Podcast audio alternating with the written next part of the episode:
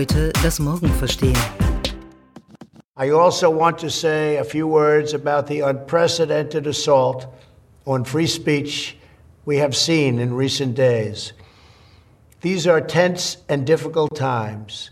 The efforts to censor, cancel, and blacklist our fellow citizens are wrong and they are dangerous. If they continue to treat people like me, uh, working, uh, raising issues on these products, either by uh, immediately terminating them or censoring their research with no discussion, I do not believe that they will be successful. Diese beiden Stimmen, die ihr gerade gehört habt, stammen von zwei sehr unterschiedlichen Personen. Donald Trump und Timnit Gebru. Sie ist Forscherin, er Ex-US-Präsident, sie eine schwarze Frau, er ein weißer Mann, sie linksliberal, er rechtsnational. Also unterschiedlicher könnten die beiden nicht sein. Aber sie haben eines gemeinsam. Sie finden, dass die großen Tech-Konzerne, Google, Twitter, Facebook, zu viel Macht haben und beeinflussen können, wer gehört und wer zensiert wird.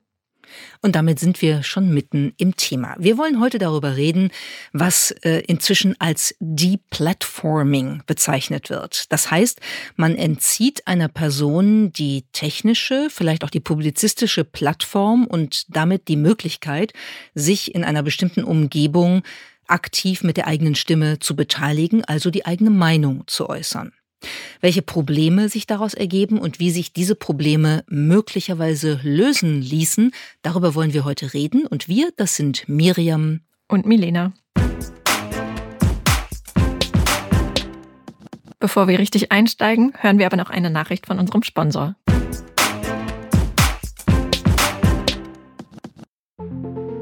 Unternehmen brauchen heutzutage neue Arbeitsweisen neue Vorkehrungen für Gesundheit und Sicherheit, volle Flexibilität am Arbeitsplatz, Räumlichkeiten, die auf Ihre Bedürfnisse zugeschnitten sind.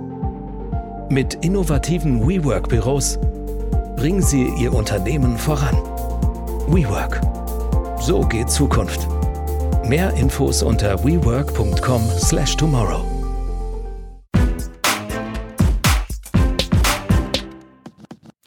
Am 6. Januar haben die USA eine Art Disruption ihrer Demokratie erlebt. Ich glaube, wir müssen nicht beschreiben, was da passiert ist an dem Tag. Das ist wirklich um die Welt gegangen. Die Bilder sind um die Welt gegangen, als Trump-Anhängerinnen und Anhänger das US-Kapitol gestürmt haben. Und das nachdem der damalige US-Präsident bei einer Rallye und in den sozialen Netzwerken monatelang behauptet hatte, dass das Ergebnis der Präsidentschaftswahl gefälscht sei. Er hat einfach gesagt, ich habe gewonnen, das wissen auch alle, und jetzt sei es Zeit, dass seine Unterstützerinnen und Unterstützer Stärke zeigen müssten. Das haben sie ja dann auch getan, auf ihre Weise, indem sie das Kapitol gestürmt haben. Und statt die Situation zu deeskalieren, hat äh, Trump ja dann ein Video getwittert, indem er die Aufständischen zwar gebeten hat, nach Hause zu gehen und äh, friedlich zu bleiben, gleichzeitig aber nochmal diesen Vorwurf des Wahlbetrugs wiederholt hat und äh, seinen Fans im Kapitol auch nochmal ausdrücklich gesagt hat, dass er sie liebt. Hören wir mal rein. This was a fraudulent election, but we can't play into the hands of these people. We have to have peace. So go home. We love you. You're very special. Vielleicht mal einmal ganz kurz ein bisschen noch auch zur Übersetzung, damit man die Diskrepanz in, dieser Aussage äh, rausarbeiten kann. Ähm, Trump sagt hier, das war eine betrügerische Wahl. Trotzdem dürfen wir nicht in die Hände dieser Leute, Klammer auf unserer Feinde, ist damit impliziert, Klammer zu spielen. Wir brauchen Frieden, also geht nach Hause, wir lieben euch, ihr seid alle was ganz Besonderes. Schon in dem Satz ist ja was drin, was für unser Thema wichtig ist, so diese bigotte Art der Botschaft, die ausgesandt wird. Also er ruft zu Frieden auf, sagt aber eigentlich sind die, die jetzt an der Regierung sind, unsere Feinde. Eigentlich tut ihr das Richtige, aber wir brauchen jetzt mal halt Frieden. Dieser Widerspruch ist krass in diesem Satz. Und das ist, glaube ich, so ein bisschen die Linie, die sich eigentlich aus dem Wahlkampf und auch aus der Wahlnacht äh, in den USA abgezeichnet hat. Es gibt ja sehr, sehr intensive Diskussionen darüber, ob man das eigentlich hätte voraussehen können, was am 6. Januar passiert ist, ob eigentlich alle Entwicklung darauf hinlief und man hätte es wissen können. Aber das wollen wir gar nicht diskutieren, sondern wir wollen ein bisschen genauer schauen, was ist eigentlich in der Kommunikation passiert. Und wie haben soziale Medien, Plattformen, technische Plattformen eigentlich dabei eine Rolle gespielt. Ja, äh, sie haben eine große Rolle gespielt, indem sie lange wenig getan haben und dann haben sie was gemacht. Nämlich als Trump das gesagt hat, was wir gerade gehört haben, hat Twitter Trumps Account erstmal für zwölf Stunden gesperrt, aus ganz konkreter Sorge, dass er mit diesen Worten die Gewalt möglicherweise weiter anheizen könnte. Facebook, YouTube, Snapchat und andere Social-Media-Anbieter haben dann nachgezogen und wenig später hat sich Twitter-CEO Jack Dorsey entschieden, Trump dauerhaft sozusagen aus seinem Netzwerk auszuloggen. Eigentlich ist es ja auch schon seit langer Zeit so, dass die sozialen Netzwerke gewisse Guidelines haben, also Regeln, was auf ihren Plattformen gesagt werden darf und was nicht, welche Inhalte erlaubt sind und welche gelöscht werden. Aber für gewählte PolitikerInnen haben sie lange Ausnahmen gemacht. Mit einer auch irgendwie plausiblen Begründung, weil sie gesagt haben, das sind na, Personen des öffentlichen Lebens, die demokratisch gewählt wurden oder auch nicht demokratisch in manchen Staaten. Aber es gibt natürlich ein großes öffentliches Interesse daran, was diese Menschen sagen. Und wir möchten, dass Menschen die Möglichkeit haben, das auch ungefiltert einzusehen. Ja, und ich fand dann interessant, dass insbesondere die Entscheidung von Twitter, Trump dauerhaft äh, aus dem Netzwerk zu verbannen, ja doch eine ganze Reihe von Reaktionen hervorgerufen hat. Manche, die man eigentlich so erwartet hat, in, in dem Duktus der Begründung, wie du sie auch gerade äh, beschrieben hast, und andere, wo man kurz vielleicht gestutzt hat. Also beispielsweise hat die deutsche Bundeskanzlerin Angela Merkel nicht persönlich, aber durch ihren Regierungssprecher äh, verlauten lassen, dass sie das nicht richtig findet.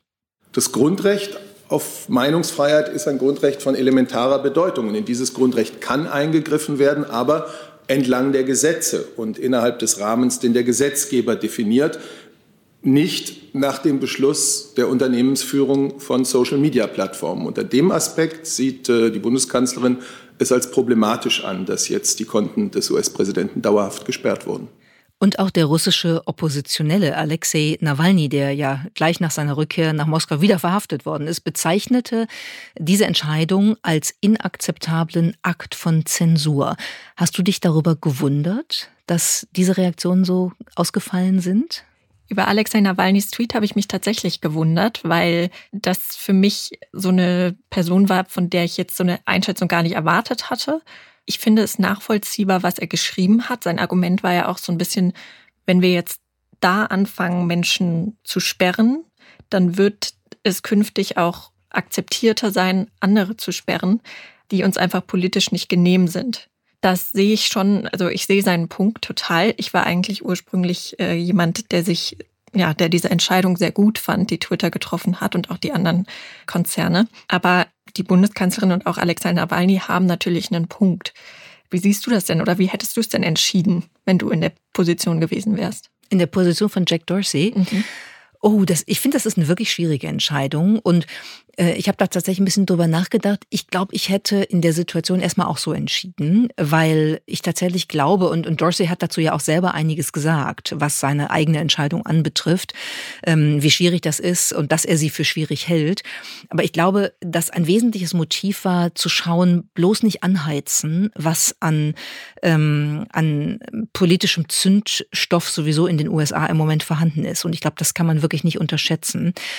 Ich glaube, es wäre langfristig vielleicht dann doch schlauer, aber damit meine ich nicht, dass ich jetzt schlauer bin, sondern im Nachhinein ist man immer schlauer, ähm, die, die Strategie zu verfolgen, die äh, entsprechenden Äußerungen einzeln anzugucken und runterzunehmen oder mit einer zusätzlichen Erklärung zu versehen, wie Twitter das ja lange gemacht hat. Da war ja gerade schon in der Wahlnacht und im Verlaufe der Folgetage der Präsidentschaftswahl ist ja eigentlich jeder Tweet von Trump mit einem Zusatz von Twitter versehen worden, den man erstmal lesen musste, bevor man dann den eigentlichen Tweet gelesen hat. Und das fand ich eigentlich eine ziemlich schlaue Art des Umgangs, die vielleicht dieses ganz grundsätzliche Problem, wie beschneiden wir hier die Meinungsfreiheit und tun wir das jetzt nur im Hinblick auf einen US-Präsidenten, der komplett aus dem Ruder gelaufen ist, oder öffnet das das Tor, dass wir demnächst jeden jeden zensieren können nach äh, Belieben, äh, die hätte man damit vielleicht ein bisschen abmildern können. Man könnte ja auch argumentieren, und das haben ja auch viele getan, dass soziale Netzwerke ja eigentlich nicht dafür da sind, das Grundrecht freier Meinungsäußerung zu sichern. Ne? Also das sind ja in erster Linie private Unternehmen ähm, und die können eigentlich sperren, wen sie möchten. Genau, also, sie haben das Recht dazu. Ne? Genau. Also genau wie, wie äh, sonst ähm, CEOs von Unternehmen das Recht haben zu entscheiden, was für ein Produkt sie verkaufen oder wen sie anstellen, können sie auch entscheiden, wer sozusagen ihr Produkt nutzen kann. Ja, und insbesondere bei Trump ist es natürlich auch so, dass jetzt Twitter nicht der einzige Weg für ihn ist, sich an die Öffentlichkeit zu wenden, wenn er das denn möchte. Als damals noch Präsident kann er ja jederzeit eine Pressekonferenz einberufen oder auf seiner eigenen Website Videos hochladen. Also ihm stehen dafür unendlich viele Möglichkeiten äh, zur Verfügung. Aber die Frage ist ja schon, dadurch, dass die großen Tech-Konzerne mittlerweile so einen Großteil unserer digitalen Infrastruktur und unserer Öffentlichkeit letztendlich ausmachen, ist das in Ordnung, dass man jemandem das so einschränkt, den Zugang dazu und ihm auch gar nicht mehr die Möglichkeit gibt, dass nur einzelne Beiträge gesperrt werden, sondern er als Person kann einfach, hat einfach keinen Zutritt mehr dazu. Was dann eben das Deplatforming wäre. Ne? Also nicht nur, ich muss damit rechnen, dass ich kontextuiert werde, dass ein Kommentar, eine Einordnung abgegeben wird, sondern ich äh, bin weg vom Fenster, um es mal so zu sagen. Ich glaube, diese existenzielle Frage ist ein wesentlicher Punkt. Ähm, und dann auch, was sind denn eigentlich die Maßstäbe, nach denen eine solche Entscheidung getroffen wird? Weil wenn man sich anguckt, ähm, gibt es da eine konsequente Linie oder gibt es da die, die unterschiedlichen Beispiele, die alle auf einer dann erkennbaren Linie liegen? Da muss man ja sagen, das ist eigentlich nicht so. Ne? Ein so ein Beispiel, was man heranziehen könnte, ist auch geschrieben worden darüber, ausführlich international ist, Trump wird gebannt, wird von der Plattform geworfen, aber der Religionsführer der Islamischen Republik, ähm, Ayatollah Ali Khamenei, darf weiter twittern, während er selbst 83 Millionen Iranerinnen und Iraner den Zugang zu Twitter verwehrt und seine extremistischen Lügen, um es mal sehr drastisch zu sagen, auf dem Netzwerk verbreitet. Da hat keiner eine Entscheidung getroffen. Warum nicht? Das, das ist halt schon, es ist alles irgendwie eine Riesengrauzone, in der da gerade agiert wird. Ja, es ist nicht also es sind keine klaren, transparenten und nachvollziehbaren Regeln, nach denen das passiert. Und ähm, Facebook hat ja so ein bisschen anderen Ansatz gewählt. Äh, die haben ja im letzten Jahr ein Oversight Board eingerichtet, das eben über genau solche Streitfälle entscheiden soll. Und an dieses Board wurde ja jetzt auch die Frage delegiert, ob Trump seinen Facebook-Account weiter betreiben darf oder nicht. Und das ist ein bisschen anderer Ansatz, als dass man einfach nur den CEO darüber nachdenken und entscheiden lässt. Dieses Oversight Board, da sitzen 20 Mitglieder drin, die auch unterschiedliche Hintergründe haben, also Anwälte, Ex-Staatschefinnen, Medienschaffende, Menschenrechtler. Ähm, also es wurde da schon darauf geachtet, dass es irgendwie eine einigermaßen breite Mischung ist. Und dieses Board soll verbindlich darüber entscheiden, also die Entscheidung, die in diesem Prozess zustande kommt, ist für Facebook dann auch verbindlich umzusetzen ob ein Post oder in dem Fall ein Account zurecht gelöscht wurde. Es gibt aber jetzt noch nicht die Option, zum Beispiel was einzureichen, was nicht gelöscht wurde. Also jetzt die Tweets von Ayatollah Ali Khamenei zum Beispiel. Ja, und die Frage ist natürlich zum einen, wie unabhängig ist tatsächlich dieses Oversight Board und äh, ziehen die sich diese Entscheidung, wie ziehen die sich diese Entscheidung jetzt äh, als Schuh an, weil das ja schon eine Entscheidung ist, die nachhaltig ist, die mit der man sich wahrscheinlich auch den persönlichen Zorn von Donald Trump zuzieht als Mitglied dieses Oversight Boards. Also ich bin sehr gespannt, was da passiert, aber es ist zumindest der Versuch, ähm, sozusagen die Entscheidung, wie du beschrieben hast, von einer einsamen CEO-Entscheidung, ich weiß jetzt nicht, ob Jack Dorsey mit jemandem gesprochen hat oder nicht, aber nach außen hin eine einsame CEO-Entscheidung auf, den, auf die Ebene eines Gremiums zu ziehen, was sozusagen auch von Menschen außerhalb des Unternehmens äh, besetzt ist. Und ich glaube, das ist schon mal ein Ansatz, den man zumindest interessant anschauen kann und aus dem man vielleicht was lernen kann. Ja. Was ich insgesamt interessant finde an der Debatte ist, dass sie ja zeigt, dass die Tech-Plattformen durchaus Medienunternehmen sind. Sie haben ja ganz lange argumentiert, dass sie nur Plattformen seien und für die Inhalte, die dort verbreitet werden, nicht verantwortlich in irgendeiner Weise, haben sich da auch immer auf diese Section 230 bezogen. Darüber haben wir hier im Podcast ja auch schon mal gesprochen. Dieser Abschnitt, der es Tech-Firmen erlaubt, sozusagen im guten Glauben anstößige und kritikwürdige Inhalte zu sperren. Ja, dieser Fall zeigt jetzt ganz gut, dass Sie eben doch eigentlich eher in der Rolle eines Verlegers, Verlegerin sind, die entscheiden müssen, wem möchte ich eigentlich eine Bühne geben und äh, wem eben auch nicht. Genau, es ist auch ein Akt der Kuration, ne, äh, über den wir im Journalismus ja ganz oft sprechen. Wenn wir sagen Recherche, Qualitätskontrolle, die sehr sorgsame, an Kriterien orientierte Zusammenstellung von Inhalten macht eben das aus, was Medien anbieten. Und äh, Social Media ist ja zum Teil dann eben etwas anderes, aber solche ähm, Akte des Deplatformings, der Sperrung von ganzen Accounts, zeigt eben, da bewegen wir uns auch wieder in einer Grauzone, die durchaus darauf hindeutet, dass es auch Medienunternehmen sein könnten. Also existenzielle Entscheidung ist ein Punkt, die Kriterien der Entscheidung sind ein Punkt, die Frage sind Tech-Plattformen nicht auch Medienunternehmen, vor allen Dingen so, äh, soziale Netzwerke nicht auch Medienunternehmen, ist ein dritter Punkt. Und der vierte Punkt ist natürlich auch ein Wettbewerbsaspekt, den wir dabei sehen können. Ne? Weil die Idee, dass Trump zum Beispiel jetzt woanders einen Raum findet, um seine Thesen zu verbreiten, davon kann man schon ausgehen. Ne? Auch wenn das jetzt Parler mit einem russischen Provider ist oder so, der wird was finden. Aber es ist halt schwieriger. Und wir haben in der, in der Tech-Landschaft inzwischen ja schon ein sehr deutliches Oligopol, wo wenige die gesamte ähm, Power für sich sozusagen aufgeteilt haben. Und wenn es mehr Wettbewerb gäbe auf dem ähm, Marktplatz der Ideen, wie John Milton und John Stuart Mill das schon vor vielen Jahrhunderten mal beschrieben haben, dann würde sich das austarieren, weil dann hätte man wirklich mehr Möglichkeiten und dann würde, glaube ich, auch die Kontrolle der unterschiedlichen Inhalte im Sinne einer Selbstregulation möglicherweise doch anders verlaufen, als das jetzt der Fall ist. Lass uns doch jetzt mal auf den Fall von Timnit Gebru schauen. Sie ist KI-Forscherin und hat bis vor kurzem im AI Ethics Team bei Google gearbeitet. Und um das vielleicht einmal vorwegzunehmen, wir möchten jetzt diese beiden Fälle, also Timnit Gebru und Donald Trump, nicht äh, gleichsetzen oder miteinander vergleichen. Uns geht es eher darum zu zeigen, welche Rolle dieses Deplatforming spielt wie unterschiedlich sich das ausgestalten kann und wie schwierig damit verbundene Entscheidungen zu treffen und zu bewerten sind. Kurz zusammengefasst, Timnit Gebru hatte gemeinsam mit anderen Autorinnen und Autoren eine wissenschaftliche Studie verfasst und die befasst sich mit den Gefahren von selbstlernenden Sprachmodellen, wie sie Google natürlich auch sehr intensiv in der Forschung vorantreibt, auch in der Praxis vorantreibt.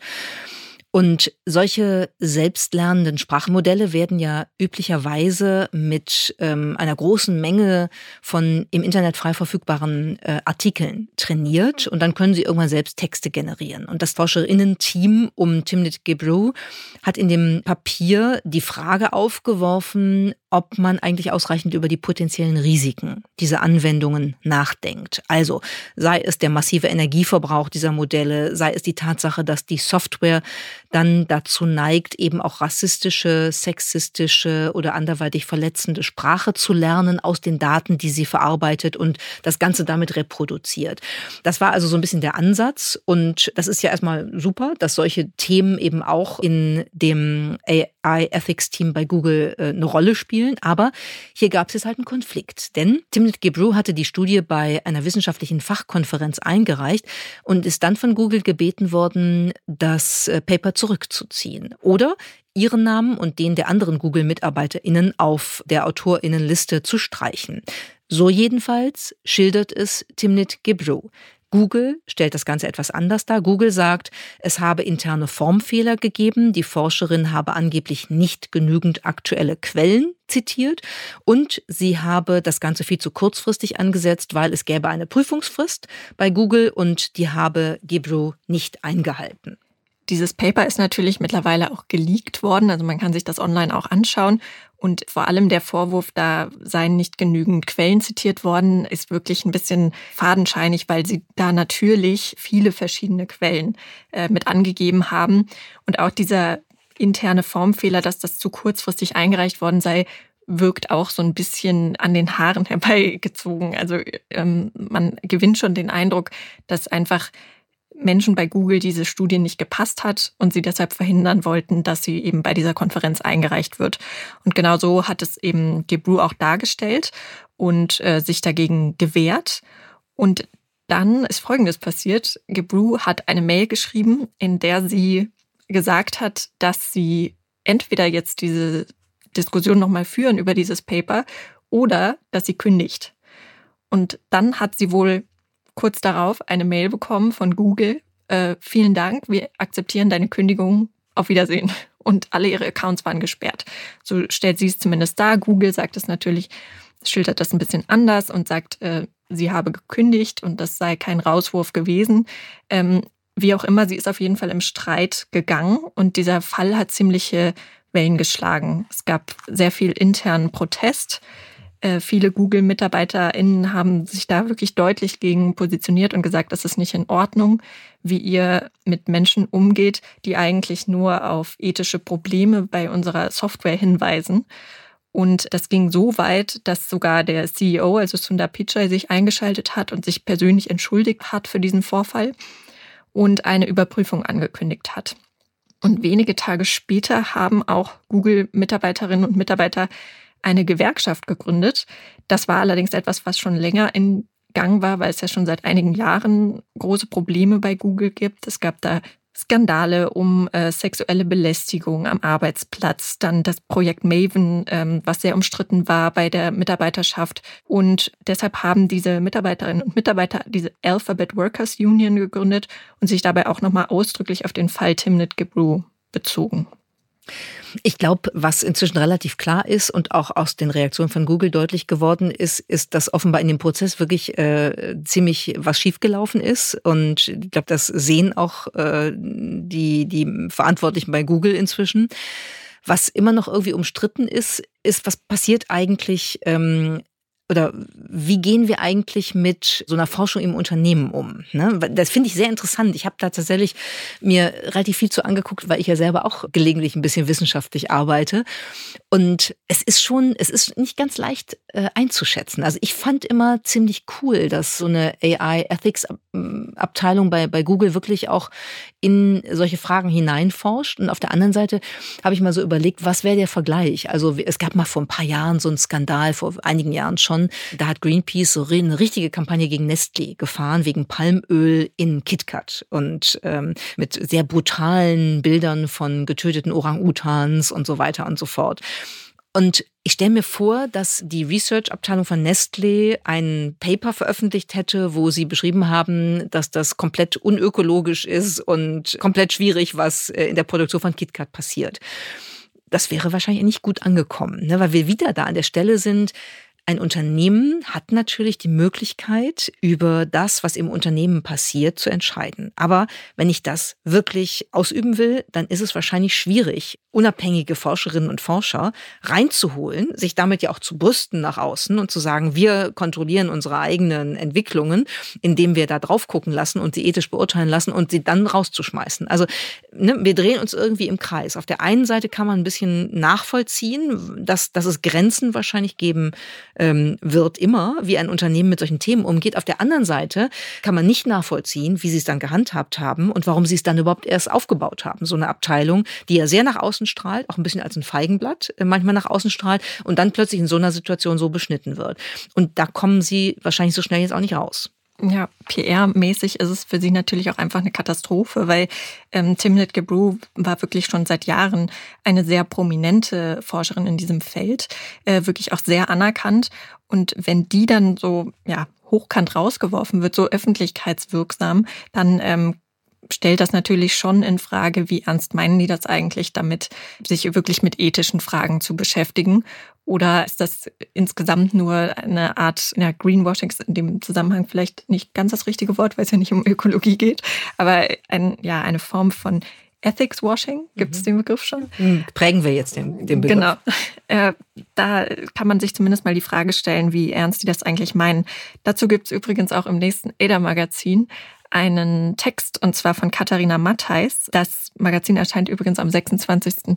Februar, kleiner Werbeblock. Und da beschäftigt sie sich eben auch mit diesen Fragen, so wie sehr kann man eigentlich als Unternehmen ethisch handeln? Reicht es, wenn man sich dafür einen Ethikbeauftragten einstellt? Oder ist das nur eine Form von äh, schöner PR? Und was steckt da eigentlich dahinter? Wenn wir uns mal angucken jetzt, was, was bedeuten beide äh, Fälle und was verbindet oder auch unterscheidet beide Fälle, dann ist das, glaube ich, ganz interessant, weil man einmal sehen kann, wie äh, Meinungsäußerung und Einschätzung im Hinblick auf Technologie, aber auch insgesamt im öffentlichen politischen Raum inzwischen zu einem Kampffeld geworden ist. Das, das finde ich, empfinde ich wirklich so. Ich glaube, da hat eine, eine Dramatisierung, eine Verhärtung stattgefunden in den letzten anderthalb, zwei Jahren. Das ist schon drastisch. Und das sieht man an beiden Fällen, weil die Auseinandersetzung hätte jeweils anders verlaufen können und dann vielleicht auch ein anderes Ergebnis gebracht. Das ist ein Punkt. Der, der zweite Punkt, was auch beide Fälle äh, verbindet, ist, dass es ja keine wirkliche Zensur ist. Also nicht, im, nicht Zensur im eigentlichen Sinne, die üblicherweise von einer staatlichen Stelle vorgenommen wird, äh, zwecks Überprüfung, zwecks Kontrolle, zwecks Eindämmung bestimmter Äußerungen. Denn Trump kann sich weiterhin äußern über andere Kanäle wie Parler, wir sprachen darüber, ähm, vielleicht nicht mehr so reichweitenstark, nicht mehr mit so einer äh, direkten Rückkopplung, aber er hat eine Äußerungsmöglichkeit. Und Timnit Gebru kann auch woanders forschen, an anderen Unternehmen, an anderen Unis, allerdings eben nicht mehr mit dem Rückhalt und den Ressourcen von Google. Das, das ist also, man muss es beides, glaube ich, differenziert betrachten in den Auswirkungen, die damit verbunden sind. Ja, gleichzeitig anschließend daran, äh, was du gesagt hast, Timnit Gebru hat nicht mehr den Rückhalt und die Ressourcen von Google. Das ist gar nicht so trivial. Also man könnte jetzt sagen, na gut, dann geht sie halt zu einem anderen Unternehmen. Aber die großen Tech-Unternehmen sind mittlerweile ja so dominant auf diesem Feld. Also die sitzen auf so vielen Daten, Rechenpower, aber auch Geld faktisch einfach im Vergleich zu normalen Universitäten, dass die schon ein Forschungsumfeld bieten, was man woanders nicht einfach so bekommt. Und äh, da dann eben von abgeschnitten zu werden, äh, sie wird auch sicherlich nicht nochmal zurückkehren zu Google, kann ich mir zumindest derzeit nicht vorstellen. Ähm, das ist schon ein ziemlicher Schritt. Und beide Fälle zeigen eigentlich auch ganz schön, was für eine Stellung diese großen Unternehmen mittlerweile eigentlich eingenommen haben und was für großen Einfluss sie haben. Zum einen eben auf die Meinungsbildung im öffentlichen Raum und wer daran eigentlich teilnehmen darf, sozusagen als Infrastrukturanbieter für öffentlichen Diskurs. Und zum anderen natürlich auch auf die Forschung und Entwicklung zu künstlicher Intelligenz, eben wegen dieser großen Ressourcen, auf denen die Tech-Konzerne sitzen.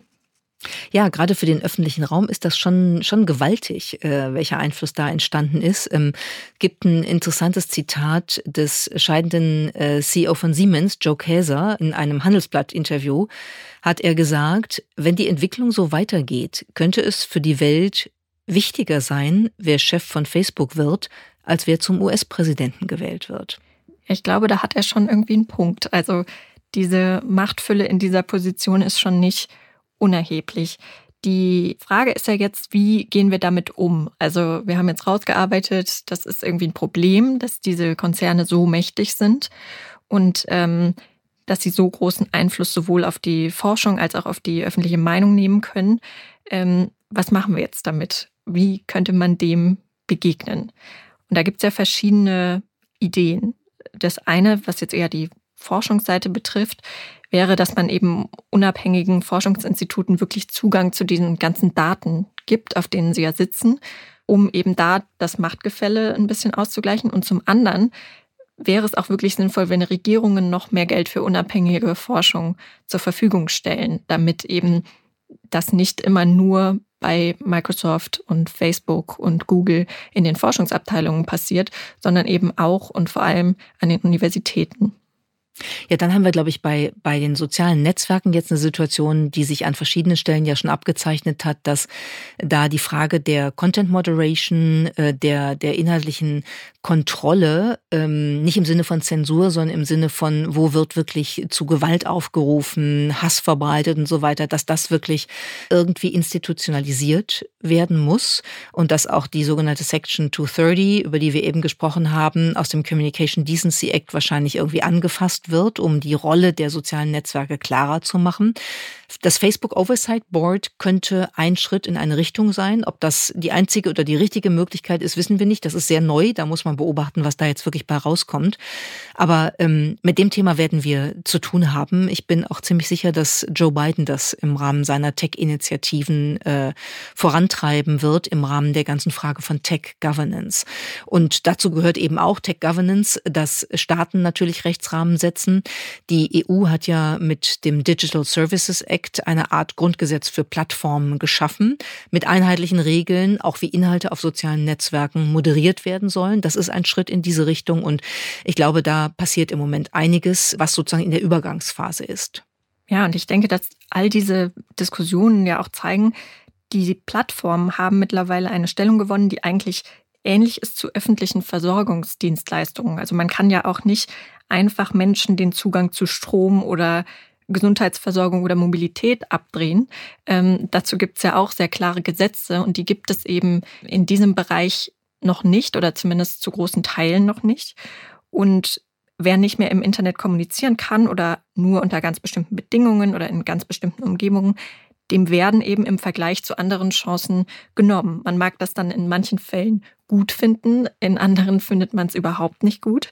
Ich denke, die Hauptsache ist, dass es nicht willkürlich ist, dass es in irgendeiner Weise transparent und nachvollziehbar ist und dass der Staat da auch durch Regulierung irgendwie einen Rahmen setzt. Das wünschen sich ja auch die Tech-Konzerne selbst. Ja, weil das, das vielleicht wirklich das Kernproblem ist, dass eigentlich private Unternehmen über Kontexte, über Lebenszusammenhänge, über Grundrechte entscheiden können, die eigentlich ansonsten im öffentlichen Raum liegen. Ne? Also bei Trump ähm, Freedom of Speech, Meinungsfreiheit, bei Timnit Gebru die Forschungsfreiheit, die Wissenschaftsfreiheit. In beiden Fällen sind das Bereiche, die wirklich jeden Menschen betreffen und wo eine solche Unternehmensentscheidung eines privaten Unternehmens wirklich eigentlich öffentliche Belange betrifft. Und ich glaube, das ist tatsächlich schwierig und da sind an dem Punkt, wo man merkt, hier hat sich so viel verändert, dass wir unser Denken darüber und unsere Art des Umgangs damit wirklich auch neu ausrichten müssen. Und ich hätte nie gedacht, dass ich auf die Idee komme, mal für Donald Trumps Redefreiheit auf Twitter äh, zu argumentieren. Aber grundsätzlich würde ich das tun. Auch wenn ich wirklich finde, jeder seiner Tweets sollte dann eine äh, Lesebeigabe, die man erst lesen muss, bekommen. Aber ähm, grundsätzlich ist das schon ein Punkt, den man nicht einfach abschaffen darf.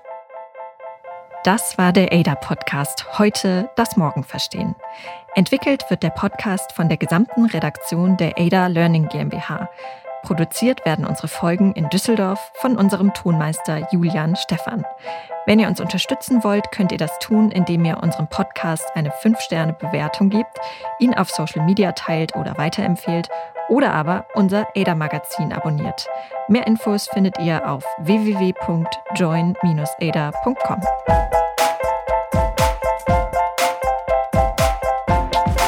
Ada. Heute das Morgen verstehen.